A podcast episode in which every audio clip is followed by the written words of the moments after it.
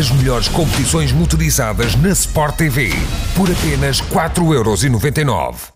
Olá a todos e bem-vindos. Já estamos na grelha de partida e é a estreia de um episódio neste podcast muito especial que vai eh, consigo e também com a colaboração de todos fazer sempre a antevisão do que será uma semana intensa de desportos motorizados, que é o que vai acontecer precisamente nesta, marcada pelo arranque do Campeonato do Mundo de Fórmula 1, marcada também pela continuidade e, portanto, neste início de época eh, do MotoGP e por outras competições, vamos ter este espaço abrangente de, dedicado às corridas, eh, dedicado sobretudo a estas competições de classe mundial que continuaremos a acompanhar, a acompanhar a par e passo aqui na Sport TV.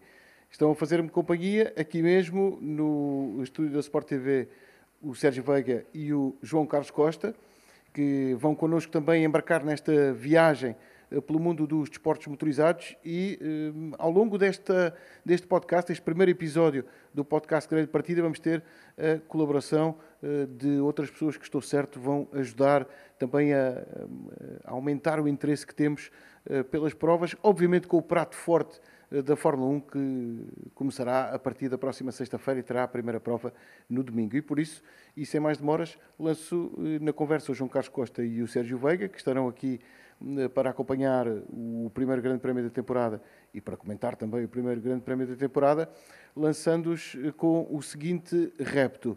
Se tivessem que apostar ao dia de hoje o que vai acontecer no Bahrein, um pódio. Uh, para já. matar. Logo assim a matar. Logo a matar. parte da pole position nesta grande partida, nós estamos. Eu fiquei no lugar mais sujo e tu estás atrás dele. É a fama de ter mais downforce. Exatamente. É normal, uh, um pódio. Verstappen, Hamilton, Sainz. Ambicioso, Sérgio Veiga? Não. Defensivo até. Mas eu até ia mais para um, um Verstappen Sainz Pérez. Verstappen Sainz Pérez. E esta é a oportunidade para perguntar a um convidado muito especial, nunca participou connosco neste tipo de, de podcast, mas lançamos-lo também na conversa. Nuno Pinto, não sei se já ouviram falar. Nuno Pinto, que é amigo próximo do espírito do regulamento. Bem-vindo, Nuno. Olá, olá, boa noite. Uma previsão para a corrida do Bahrein? Acho que vai ser uma corrida surpreendente. Ou queres a, ou queres a previsão do pódio? Do pódio, Pode, vá, força aí já. Pódio, Verstappen, uh, uh, Leclerc e o terceiro acho que vai ser uma surpresa, mas não sei quem é. Mas acho que vai ser fora da, do, do, do esperado. Tipo. Magnussen. Gasly. Gasly é uma, uma, uma aposta interessante. Portanto, estou a ver o que é que está a acontecer aqui quem já está no Bahrein já está um, uns passinhos uh, à nossa frente. E, e, os preparativos para, para o Grande Prémio, Nuno? Nesta semana, parece uma semana, uma slow week, não é? Que não se faz grande coisa, mas está tudo uh, em pulgas para começar a correr. Sim, é verdade. Eu não tenho feito grande coisa, tenho descansado, também não é mal, pelo menos ontem. Ontem foi assim. E, mas as equipas estão a trabalhar fortemente, houve um bocadinho de descanso no domingo, e a partir daí foi começar a montar o segundo carro. Uh, isto os mecânicos e os engenheiros a, rever uma, uma quantidade enorme de dados que foram recolhidos durante a semana, por isso muito trabalho, menos para os pilotos, têm-se entretido, uns foram jogar golfe, têm feito a sua preparação física, mas têm, têm aproveitado para se distrair nestes últimos dois dias e, e tentar, mantendo a cabeça fresca, estar recuperado e o melhor preparado possível para começar a trabalhar amanhã novamente com os engenheiros e preparar o fim de semana da melhor maneira. João Carlos Costa, não sei quem é que convidou este rapaz, mas um de nós consegue descansar não é? nestes dias. É verdade, um, um consegue descansar, mas já agora lance teu repto então, e, o, e o teu prognóstico. O pódio do Bahrein, o pódio Sim, que eu acho que vai claro. ser uh, o final da corrida do Bahrein, eu acho que vai ser Hamilton, Sainz, Leclerc. Depois, quem ganhar, paga o almoço. Eu não tomei nota, portanto, alguém que, que esteja a apontar. Há sempre uma alma caridosa que costuma apontar estas não, coisas. Mas é, é, interessante aquilo que o Nuno estava a dizer relativamente àquilo que, se, que é necessidade já neste início de temporada e depois de terem vindo de, da pausa eh, entre as duas épocas, dos pilotos também descansarem. Os, os primeiros 15 dias de trabalho foram, foram intensos. Fizeram-se muitos quilómetros, tantos nos testes de, de Barcelona como nos testes do Bahrein. Uh, de facto, foi uma quantidade enorme de grandes prémios, se somarmos todos os quilómetros feitos, e os pilotos sabem que esta vai ser uma temporada muito exigente, com pelo menos 22 grandes prémios, tudo indica 23, em nove meses, vão ser exatamente nove meses de corridas, e portanto todos os bocadinhos para poderem descansar e reganhar forças são importantes, e para poderem, sobretudo, desligar o botão das corridas e ligar o botão da vida civil, se quiserem. Isso para eles também é muito importante. E para todas as pessoas que estão no mundo da Fórmula 1. Interessante aquilo que o Nuno disse. Há pessoas que conseguem desligar, que têm essa oportunidade, mas, por exemplo, mecânicos engenheiros, outro pessoal das equipas, é sem parar. Eh, desde o final dos treinos no, sábado, se calhar descansaram no domingo, se calhar alguns nem isso, e desde ontem, segunda-feira, estão outra vez ao trabalho a preparar os carros da melhor maneira. Já respondo ao, ao Mr. Eliseu, que tem eh, deixado aqui a pergunta sobre as horas em que vão ser eh, transmitidas as sessões, nomeadamente a qualificação e a corrida, eh, porque é, é um tema também interessante para, para o Sérgio, porque parece que houve um tempo de descanso entre os testes e a primeira corrida, mas na verdade tudo vai acontecer a correr. Quem está atrasado vai ter que tentar compensar o tempo. Ainda, ainda há horas, já não muitas horas, o Lewis Hamilton dizia que achava que a equipa estava de volta do carro a resolver os problemas que o carro tem. Sem Sim, andar em estava. pista não é fácil. Não é? Mas também disse outra coisa, porque quando, no fundo, no fundo, eh, quem, quem teve a vida mais facilitada, e o Nuno Pinto não me leva mal, foram os pilotos. Uma coisa que o Lewis Hamilton sim, sim, dizia. Concordo. Uma coisa que o Lewis Hamilton dizia, começou a fazer contas e disse que estiveram três dias em Barcelona, estiveram três dias no Bahrein, mas ele, ele, Lewis Hamilton, no carro andou três dias. Andou dia e meio em Barcelona, andou dia e meio no Bahrein, teve três dias no carro. Portanto, praticamente não andou, se compararmos isto com o que eram as antigas sessões de testes de pré-temporada, os pilotos trabalharam muito pouco em termos de, de, guiar. Depois tiveram longas reuniões com os seus engenheiros, com as suas equipas técnicas, e, e esses sim, e principalmente os mecânicos, devem estar exaustos devem ter saído daquelas sessões exaustas, porque se prolongaram horas infindas, tiveram que montar e desmontar os carros N vezes, eh, peças novas, componentes novos, sempre a chegar. Eh, esses sim estariam exaustos hum. e a precisar de mais uns dias que não, que não os tiveram, porque terão tido um ou dois dias, quanto muito, e agora toca a montar segundo carro, remontar o, o carro que lá estava, revê-lo todo. E, portanto, esses sim tiveram já vão, ainda a época não começou e já devem estar fartos de Fórmula 1. Sim, mas é, é mesmo isso. Isso. E foram, foram turnos de 24 horas, com três equipas a rodar, e só descansaram mesmo no domingo. E, e, se calhar, como vocês diziam, haverá equipas que nem foi o domingo inteiro. Mas é um ritmo completamente frenético e louco entre as apresentações e estas duas semanas de testes. Todas as equipas, ou penso eu que é a generalidade, tiveram a fazer inclusivamente turnos noturnos. Uh, Trabalhou-se 24 sobre 24. Agora imagina, o primeiro a bater nos treinos livres, obviamente vai passar a ser odiado de morte pelos mecânicos da sua própria equipa. A propósito disso, o, o, João Carlos Costa ainda hoje me esteve a mostrar alguém que se deu ao trabalho de fazer uma estatística sobre o primeiro a abandonar em todas as épocas. Aceitam-se apostas. Quem vai ser o primeiro a abandonar? A abandonar quê? No, no abandonar, ter o abandono, não, não, não, no grande prémio. Não, ter o abandono na corrida, no grande prémio. É pá, isso... Não sei. O ano passado foi o Mazepin. Porque Portanto, esse já não vai ser. Eu acho que poderá ser ali uma batalha entre Williams, eh, também Alfa Romeo e talvez a McLaren. Pode ser, pode ser logo na frente, na pode primeira ser linha, logo na primeira linha também. É não. Nuno, quem é, quem é, que está com mais dores de cabeça de fiabilidade e, e arrisca ter assim um, abandono? Um acho, abandono? Que é acho que é Alfa Romeo. Acho que é Alfa Romeo. Hum. Muito bem. Eh, eu prometi que ia atualizar as horas, eh, os horários e as transmissões da Sport TV. Mas vai mudar a hora? Vai mudar a hora, mas não é, não é agora. Eh, vamos começar com o Grand Prix Confidential, que, é, que vai para o ar, é um magazine, com, com referências históricas, com atualidade técnica, Uh, e, e, uma referência importante a estes novos carros e, as, e uma apresentação equipas? de cada uma das equipas, é? feita pelos próprios pilotos e pelas próprias equipas. Para além disso, vamos recordar aquilo que foram os domínios ao longo dos 72 anos. Esta será a 73 temporada de Fórmula 1. Eh, quem dominou onde, em que espaço de tempo, equipas, pilotos, grupos de equipas e, por sua vez, também grupos de pilotos. É uma, é uma peça muito interessante, para além de um revisitar daquilo que foi a batalha uh, Hamilton-Rosberg até à decisão do título em 2016. Portanto, isto se calhar é, é importante passar esta mensagem porque é uma, uma, forma de criar habituação com as semanas de Grande Prémio, que vão ter sempre o podcast Grande Partida eh, na quarta-feira, o Grand Prix Confidential também ajuda a lançar o Grande Prémio, fazer um pouco o rescaldo do, do que será o anterior. Agora não temos rescaldo do anterior, mas podemos sempre ter referência da época anterior.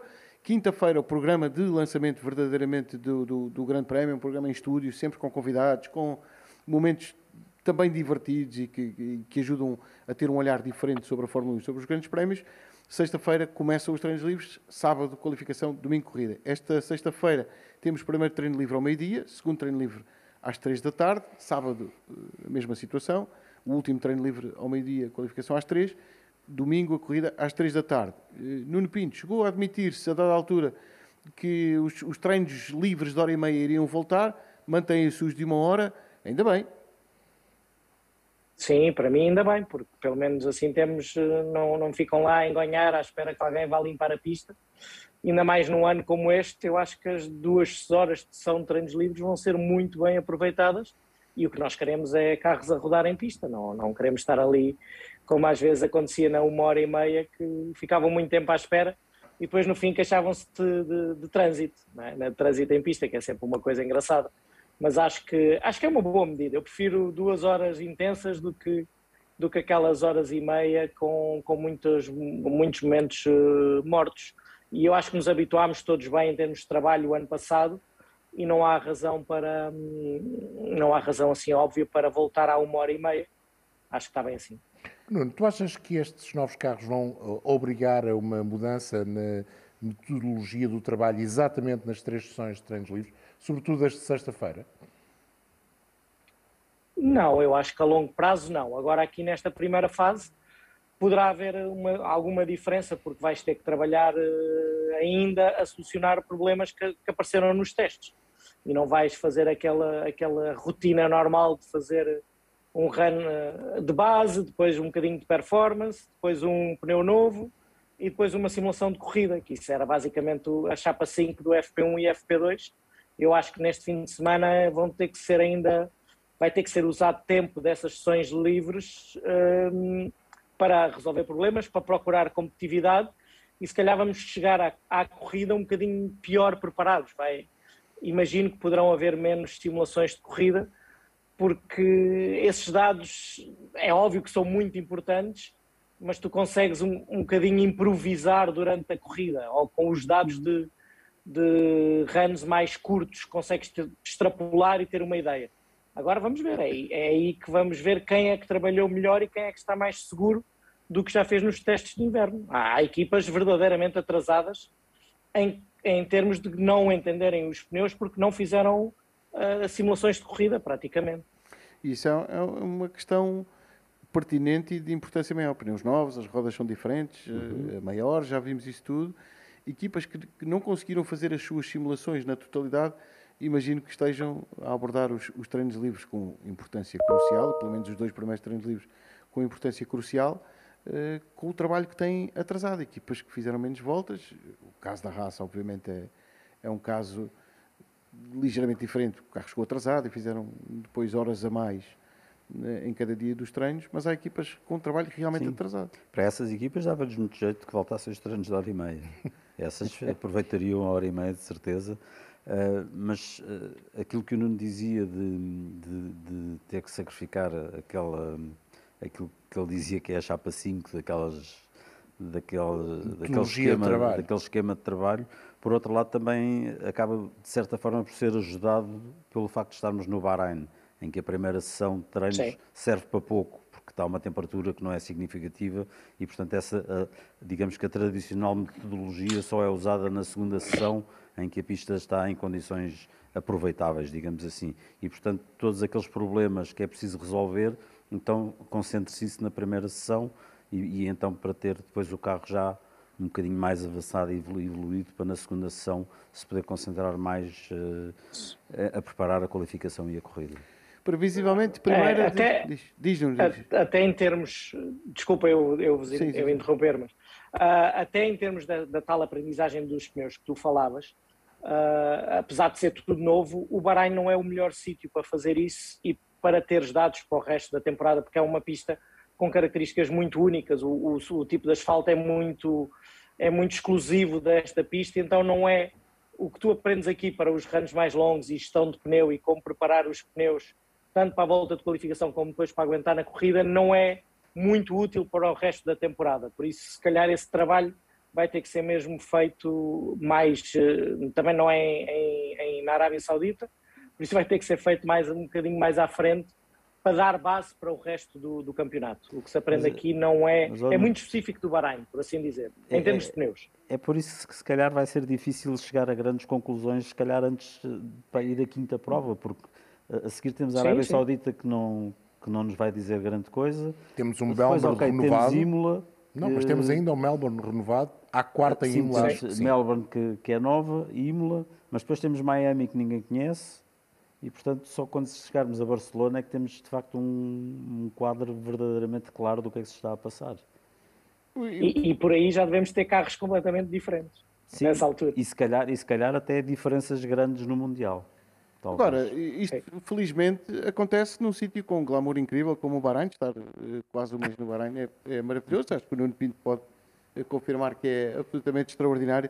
Uh, mais a sério, o Pedro Cachapuz pergunta se 22 grandes prémios, 23 previstos no calendário, não se fartam de andar sempre de um lado para o outro com a casa às costas? Imagino que. Nuno. Se essa pergunta é para mim, é claramente que sim, porque é demais entre, entre 16 e 20 estava mais do que suficiente, e se fosse entre 16 e 18 então era perfeito. Mas o Carlos Costa, mas os eh, espectadores, é os espectadores é adoram. Os espectadores adoram, eh, ainda que haja algumas vozes que dizem que há grandes prémios demais, que a emoção de esperar pelo grande prémio de 15 em 15 dias, que foi uma tradição durante algum tempo. Dito por um rapaz que fazia 40 corridas de NASCAR. Não interessa nada. Um, Isso é, é diferente, é, é andar ali à volta. É andar às voltas. E é num país só. Eh, isto é um campeonato mundial, o outro é um campeonato nacional, muito interessante, mas é um campeonato nacional. Eu gosto de mais grandes prémios. Eu, por mim, havia um grande prémio todas as semanas, obviamente. Não, é? Não seria um problema, mas entendo que para as equipas isto começa a ser um esforço louco. Para as equipas, leia-se as pessoas, ou diga-se as pessoas das equipas. Começa a ser um esforço, um esforço hum, anormal quando se vê que as equipas, pela diminuição de testes, são obrigadas a fazer triplos turnos, eh, dá para perceber que no final do ano estará tudo muito cansado. Já se falou muitas vezes disso, a quantidade de divórcios na Fórmula 1, por exemplo, começa a ser alarmante, porque a entrega das pessoas, em termos de horas de ausência de casa, estão em casa eh, emprestada durante muitos dias do ano, começa a ser um problema. Eu, como fã, que era um grande prémio todas as semanas e não havia cá essas coisas de pausas para coisíssima nenhuma, se querem férias, deixem de ser pilotos, mas entendo que, de facto, como o Nuno diz, se calhar o limite dos 20 era um, desculpem, uma boa bitola. Corremos a mais ou não, Sérgio? Eu claramente uh, corro a menos, mas isso, isso é outra conversa. Uh, eu acho que estamos muito no limite. Uh, é melhor se não se arranjar, se não se arranjar substituto para o Grande Prémio da Rússia, acho que não se perde nada. E se depender das equipas, Nuno, é 22 e não se mexe mais? Depende a quem perguntas nas equipas. Aqueles que querem mais dinheirinho, hum. querem 25. Quem trabalha mesmo a sério, quer 16. Uh, depende a quem tu perguntas. E, e depende também dos pilotos. Até alguns pilotos gostam de estar muito mais no carro, há outros que gostam de sentir aquela, aquela sede e sentir falta da competição e chegar lá bem carregados. Uh, acho que há opiniões, nos pilotos há opiniões divididas, mas acho que é unânime que acham que 22 e 23 são demasiados. E mais do que isso é as triplas, as jornadas triplas, não há nenhum piloto que, que goste. Uh, que eu, que eu, dos, que eu, dos que eu ouvi. Por isso, agora se vais perguntar aos departamentos comerciais e aos team principals e aos team managers, eles querem 25 corridas porque lhes dá mais, uh, dá-lhes mais dinheiro. Eu sei, então se calhar não vou, fica aqui sossegadinho, é melhor não, E aquilo que o Nuno acabou de dizer relativamente aos pilotos e aquela fome, quando há menos grandes prémios, a fome de ir para o grande prémio seguinte, acaba por ser aquilo que alguns fãs também falam. Uh, um grande prémio todas as semanas é uma normalização. um grande prémio de 15 em 15 dias e menos grandes prémios, é o desejo de acontecer algo importante. E isso, é, é, o equilíbrio entre as duas coisas, entre a parte comercial, quanto mais grandes prémios, mais dinheiro, e o desejo do fruto proibido, que também é importante, acaba por não ser fácil. Eu acho que iremos no máximo até 25. E 25, na minha opinião, apesar de, volto a dizer, por mim eram todas as semanas sem pausa, até no dia de Natal, mas uh, vai ser o limite do limite do limite do aceitável. A partir daí, acho que é impossível a não ser que as pausas sejam ainda mais reduzidas, que o período de defesa de inverno deixe basicamente de existir, só assim se entenderia a possibilidade de fazer mais do que 25. E 25 já entramos no domínio da loucura. Eu acho que, desculpa, Pedro, deixa-me só. Hum, eu acho que basicamente se deve olhar, se nós olhamos para a Fórmula 1 como o topo do desporto motorizado, no fundo estamos a falar no desporto motorizado, a Fórmula 1 é o produto premium. E o produto premium não pode ser banalizado. E se nós de repente começamos a pensar que em metade dos fins de semana do ano há corridas de Fórmula 1, estamos a banalizar e deixa de, lá está, como o João diz, deixa de haver aquela imagem do fruto apetecido, de estarmos desejosos que venha ao próximo grande prémio, porque fim de semana sim, fim de semana não, há grandes prémios. Isto perde um bocado aquela, aquele ar premium do que a Fórmula 1 deve ter. Mas também, também vemos muita gente a dizer este fim de semana não há Fórmula 1, este fim de semana mas, não mas há isso corrida. É, isso é que dá o gozo depois de quando isso há. É, é, é, é, lá está, é difícil equilibrar a balança. Acho que, de qualquer forma, caminhar para além, os 22 já é loucura, como eu disse, os 25 já é do domínio do quase impossível e vai impor vai impor regras novas, vai se calhar impor mesmo os fins de semana de dois dias, vai impor que as equipas se calhar tenham de ter mais pessoal e que haja equipas rotativas a ir a um grande prémio ímpar e os outros ao grande prémio par, mas isso depois vai chocar contra o, teste, o teto orçamental, ainda que haja um milhão de dólares para cada grande prémio a mais. Mas não chega, se calhar não chega. Ora bem, estamos a fazer o lançamento do que vai ser a semana de eh, competição. Há uma novidade este sábado na qualificação, um, um tema que não foi, uh, se calhar, muito debatido até aqui, mas aproveito a companhia do, do, Nuno Pinto para colocar esta questão. Quem vai à Q3 passa a usar uh, pneus macios, deixa de ser obrigatório arrancar para a corrida com os pneus que fizeram o tempo na Q2. Uhum. O que é que, eu sei o que é que muda, mas eventualmente na preparação, nas próprias sessões livres para preparar qualificação e corrida, o que é que altera? Eu acho que só altera nas equipas de topo, na, naquelas uma Sim. ou duas que se davam ao luxo de conseguir passar a AQ3 com os pneus eh, da mistura média. No resto não muda, não muda nada.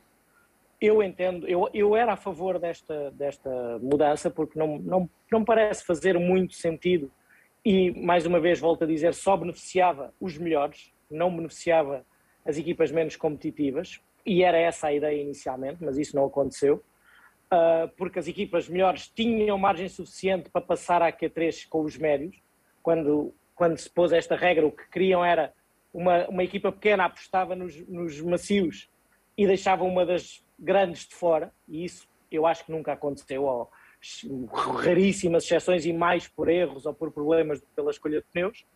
Por outro lado, é verdade que tira um bocadinho as variabilidades estratégicas, porque durante muitas corridas o ano passado nos últimos anos, com esta regra, tu passares à Q3 com macios, naquelas equipas do, do segundo pelotão, e arrancares ali do oitavo ou nono, era pior do que, do que arrancares décimo primeiro e teres escolha livre de pneu.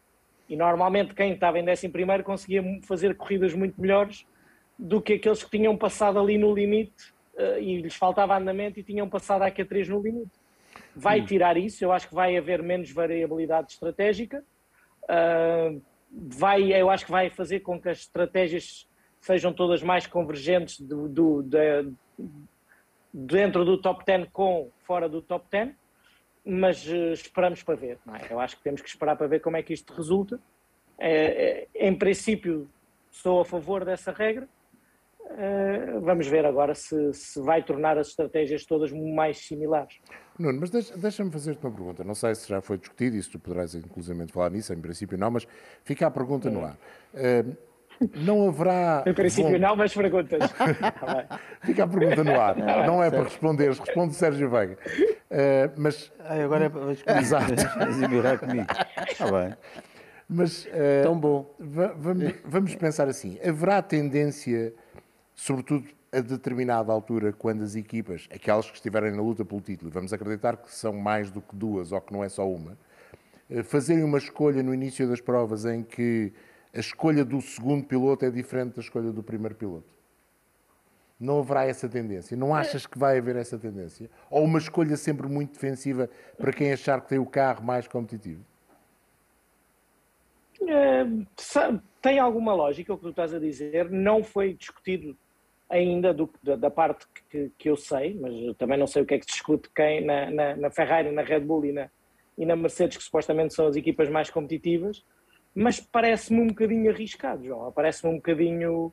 ah, sabes que as equipas nunca ou muito poucas vezes assumem um primeiro e um segundo piloto, não é? Dizem que têm ah, sempre igualdade e gerir essa uma, uma, uma clara diferença de estratégia logo de início, não durante a corrida. Durante a corrida, nós sabemos que várias vezes fazem-se estratégias alternativas para se cobrir eh, todas as possibilidades, mas eh, dizeres logo numa qualificação que um vai lutar pela pole e o outro vai ficar de, a, a preparar uma estratégia melhor para a corrida, parece-me um bocadinho difícil de gerir, não é? No, dentro de uma Mercedes, dentro de uma Red Bull, e então acho que numa Ferrari é impensável, com os dois pilotos do nível que têm. Então, deixa-me, eh, Sérgio, o- nós estamos a, a tentar ver isto da perspectiva de quem está à frente de- de- e do meio do pelotão. Nós nem sabemos quem, quem vai estar no meio do pelotão. Mas será a altura, eventualmente, de uma equipa arriscar numa estratégia. eh, Há quem diga que é ultraconservadora, que é começar por fazer um turno inicial muito longo e depois arriscar nos pneus mais macios para a parte final ou quem quer arriscar começar o ataque, ganhar muitas posições e depois arriscar, arriscar a sua posição em pista, perdendo vários lugares no- no- numa paragem nas boxes. Pá, nós estamos a pôr aqui um bocadinho a carroça à frente dos bois.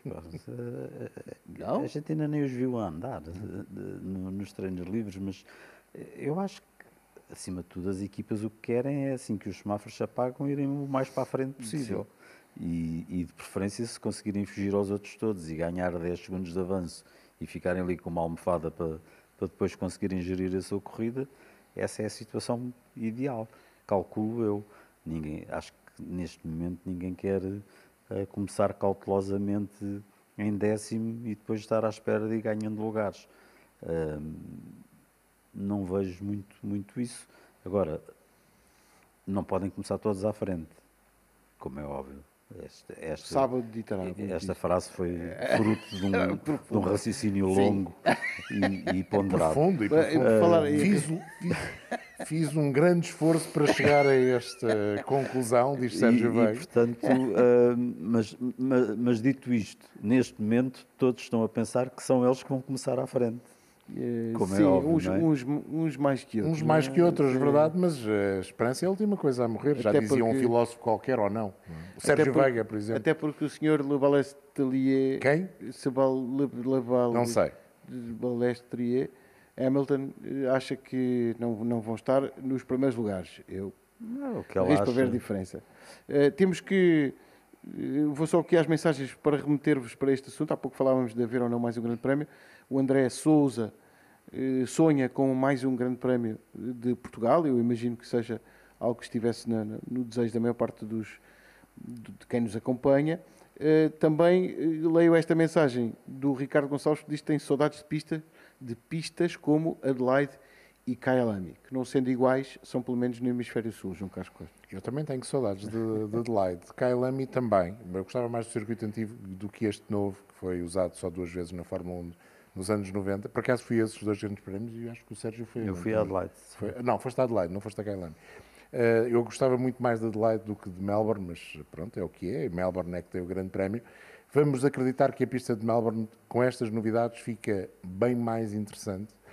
Eh, e, e vamos acreditar que a, a vontade de ter um grande prémio no continente africano, seja em Kailami, seja, como esteve em cima da mesa e acho que continua a estar em Marrocos, são os dois países do continente africano que estão mais à frente na hipótese de lá chegar, seja uma realidade. Acho que a Fórmula 1 merece também ir à África e a África merece ter um grande prémio de Fórmula 1. Eu, é, eu, confesso que é com algum choque que eu uh, fiquei a saber que o Sérgio foi a Adelaide. Está na altura de perder duas rodas uh, e avançar para o MotoGP, porque uh, temos a oportunidade de falar dentro em breve com o Rui Belmonte para nos lançar aquilo que será o segundo Grande Prémio da temporada. E exemplo do que vai acontecer com a Fórmula 1, que vai começar no Médio Oriente, o MotoGP, Rui, também foi para longe, muito longe.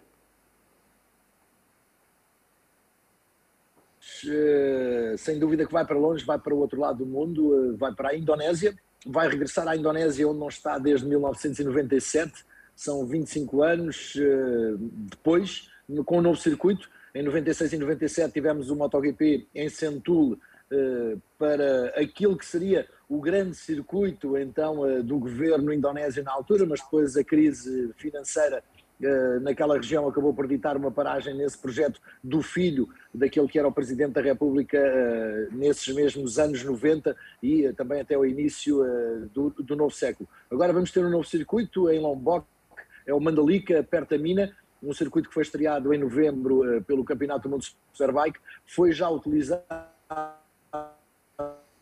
foi, entrou, entrou no, em, em modo tartaruga, é normal, na geração Foi para a mina. Foi... Desculpa, Rui, ficámos com, com um ligeiro lag. de pré-temporada e... Prossegue, prossegue. Ficámos com um ligeiro lag na tua mensagem. Ok, então, eu estava só a finalizar sim, sim. dizendo que este é, este é o circuito então eh, que vai marcar o regresso à Indonésia, um novo circuito eh, que foi utilizado nos testes e também eh, no final do Campeonato do Mundo Superbike. Agora, nós, nós tivemos imagens dos testes com as motos imundas. Aconteceu? Sim, foi uma situação anormal que aconteceu eh, porque estamos numa região onde a chuva por vezes cai com alguma intensidade e toda aquela envolvência do circuito está ainda hum, debaixo de muitas construções, muitas obras que estão a ser realizadas com vista ao Grande Prémio e não só, porque na realidade temos um circuito inserido numa estância turística junto à praia e uh, toda essa envolvência está ainda a ser terminada e devido ao vento, devido à chuva, acabou por haver muita projeção de lama e terra para a pista antes dos testes uh, se iniciarem e originou que no primeiro dia tivéssemos aquela situação de quase que parecia tínhamos que telefonar para o Toby Price para conduzir as KTM ou para outro piloto uh, poder utilizar as motos, tinham que vir os homens do Dakar para a pista para ajudar à limpeza da mesma. Portanto, está fora de hipótese voltarmos a ter um, um, um cenário semelhante a esse e já agora o que aconteceu na primeira prova e, e, a surpresa do primeiro vencedor é algo que se pode repetir nesta. Está, estava tudo à espera de ver, não sei, ali as Ducati a dar grandes cartas, eh, de ver o, campeão do mundo colocar as garras de fora desde muito cedo eh, e foi de surpresa para se prolongar. Olha, eu acho que a Ducati tem que provar em Mandalika que realmente tem moto para lutar pelo título. Houve muita confusão no seio da Ducati, começou logo com a história dos motores, se era o motor 2021, se era o motor 2022, uh, portanto acabou por não ajudar à festa também no final o Peco Banhaia a protestar com a forma como a Ducati tinha trabalhado ao longo do fim de semana, afirmando que não queria e que não era piloto de testes, mas sim um candidato ao título e por isso não tinha que testar, o que é errado, ele tem que testar, porque é ele que vai utilizar as, as peças novas ou os componentes uh, que, lhes permite, que lhe permite vencer ou não, mas é ele que os vai testar, é ele que os vai escolher, portanto ele tem que os testar naturalmente. Mas uh, toda essa situação com a Ducati, que era candidata à vitória. Tivemos também uma KTM no segundo lugar, para surpresa eh, de tudo e todos. O Fábio Quartararo como campeão do mundo, que tinha ganho a segunda corrida no ano passado, no mesmo circuito Lousail, a ficar para trás. E depois também, acima de tudo, uma das boas surpresas, uma onda muito homogénea, muito eficaz, tanto com o Marco Marques como com o próprio Paulo Espargaró. Por isso, acho que Mandalica tem todos os condimentos para ser, eh, sem dúvida, um grande prémio muito, muito interessante. Para o Miguel Oliveira, a época não começou bem, começou de rojo pelo chão. Obviamente que não, é impossível achar que, que a época podia ter começado pior no sentido de não ter terminado a corrida, não ter feito os quilómetros todos, não, não ter visto a bandeirada de xadrez. Obviamente que o objetivo dele só pode agora ser melhorar e a partir daqui eh, começar a melhorar bastante numa época que eu imagino que seja de absoluta definição, não só para ele, mas para uma série de pilotos. Só há quatro pilotos, Pedro, com contrato assinado em MotoGP para o próximo ano. Portanto, eh, há ali um lote de 20 pilotos que urgentemente precisam de encontrar futuro ou encontrar uma forma que lhes permita ou que permita aos patrões colocarem-lhes a caneta de novo na mão para assinar o papel para os próximos anos. O Quartararo não tem contrato assinado, o Miguel também todos sabemos não tem contrato assinado, portanto há ali tudo para decidir. O Miguel não começou da melhor forma, apesar de a corrida ter tido momentos muito positivos para ele. O calcanhar foi mesmo o facto de não ter qualificado bem, não ter conseguido encaixar uma volta rápida no momento decisivo da qualificação, ao contrário do Brad Binder, por exemplo, que aproveitou a sombra do Miguel para conseguir uma boa volta, e ainda bem que o fez, porque mostrou também a competitividade da moto. Depois, em corrida, quando o Miguel cai e tinha acabado de ultrapassar o Fábio Quartararo e acaba por perder a frente na curva 1, numa altura em que a pista desce bastante temperatura, é hábito que isso aconteça. O Peco Banhai acabou por cair e levar o Jorge Martin também eh, da mesma forma, mas eh, acho que o Miguel agora em Mandalica vai dar eh, já uma viragem na sua temporada. Ele fez um excelente, uma excelente simulação de corrida em Mandalica quando dos testes e por isso acho que a KTM e ele vão confirmar uh, que tem todo o potencial para lutar pelo título. Fala-me um pouco das horas, Rui Belmonte já está a preparar o seu sono de beleza porque isto vão ser horas a fio de madrugada. Sem dúvida, Pedro. Vamos começar sempre à uma da manhã, tanto uh, na madrugada de quinta para sexta como de sexta para sábado. Uh, de sábado para domingo vamos ser um bocadinho mais condescendentes com aqueles que gostam de beber um copo uh, à 24 de julho ou a qualquer zona de bares do país e começamos às duas. Portanto, podem ir um bocadinho mais tarde, jantar e depois vir acompanhar as corridas. As corridas serão já quase ao início do dia, naturalmente, na madrugada de domingo, e vamos fechar cerca das 8 horas da manhã com o habitual programa de análise para concluirmos esse grande prémio. Depois do que vimos no, nos testes, uh, deixa-me só lembrar, a corrida no domingo, a corrida MotoGP às 7, é isso? Uh, sim. A corrida às 7. Depois do que vimos nos testes, os resultados que foram obtidos a partir dos testes deixam-nos adivinhar que o resultado da corrida pode ser, se não for idêntico, muito semelhante? Não, não, não acredito, Pedro. Acho que vamos ter um volto face completamente anormal face ao que vimos nos testes. Uh, em corrida tudo vai ser diferente, até porque agora já foram escolhidos os motores, também as combinações aerodinâmicas, agora já ninguém pode tocar em nada. Nos testes tivemos gente à procura de voltas rápidas já na fase final, tivemos um pneu novo da Michelin. Há que salientar também esse facto: a Michelin este ano tem apenas 30 misturas de pneus para todo o campeonato. Uh, nós normalmente achamos que a Michelin leva o duro, o médio e o macio, mas não é verdade, existem especificações diferentes nesses duros, médios e macios de fim de semana para fim de semana. No ano passado foram mais de 40 as especificações para pneus que a Michelin levou, este ano apenas 30. Os pilotos também pode, eh, não podem utilizar o mesmo número de pneus que no ano passado, são menos dois eh, face ao ano anterior, eh, e por isso também todas essas misturas, há uma nova mistura dura que encaixa ao que parece muito bem na KTM, portanto tudo isso vai trazer um grande prémio totalmente distinto daquilo que vimos, ou daquilo que vimos nos testes. Primeira época sem doutor Rui, como é que está a ser vivida? Tem os herdeiros. Acho que. Tem os herdeiros. herdeiros. Acho, exatamente, exatamente, João Carlos. Temos herdeiros. Uh, estranho era continuarmos a viver à sombra de um Valentino Rossi uh, tantos anos depois. A primeira vez que eu o vi correr foi em 1995, em Braga, no Campeonato Europeu. Uh, tive o privilégio de o ver correr até ao final da sua carreira também com regularidade, mas acho que era, era a hora de, como o João Carlos diz e bem, passar o testemunho aos herdeiros e acho que Itália neste momento é uma força novamente para discutir títulos mundiais de MotoGP e o Valentino vai seguir a sua vida como piloto de automóveis no GTs e vai continuar a ter a sua academia a encontrar novos valores, muitos diamantes para dilapidar por paragens italianas. E, e vai correr estes, ganharam, estes ganharam no, na primeira corrida, tanto no, no Moto 3 como no Moto 2 como no MotoGP, são verdadeiros herdeiros do Valentino Rossi. Olha, tivemos um freeze. João Carlos Costa. Vai, ele entretanto vai, vai, vai, vai, juntar mais duas rodas, não é? Agora vai, vai juntar mais duas rodas, lá vai para o GT3, pronto, lá tem que ser, não é?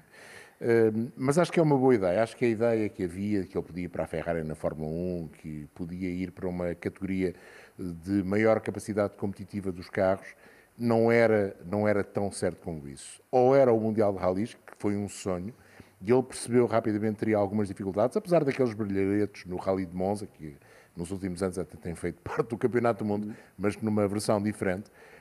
Mas acho que é um, um, um seguir correto na carreira do Valentino Rossi e gostaria de o ver, por exemplo, nas 24 horas de manhã e acho que isso vai acontecer. Muito bem, vamos despedir-nos do Rui. Obrigado, Rui. Bom sono e coragem.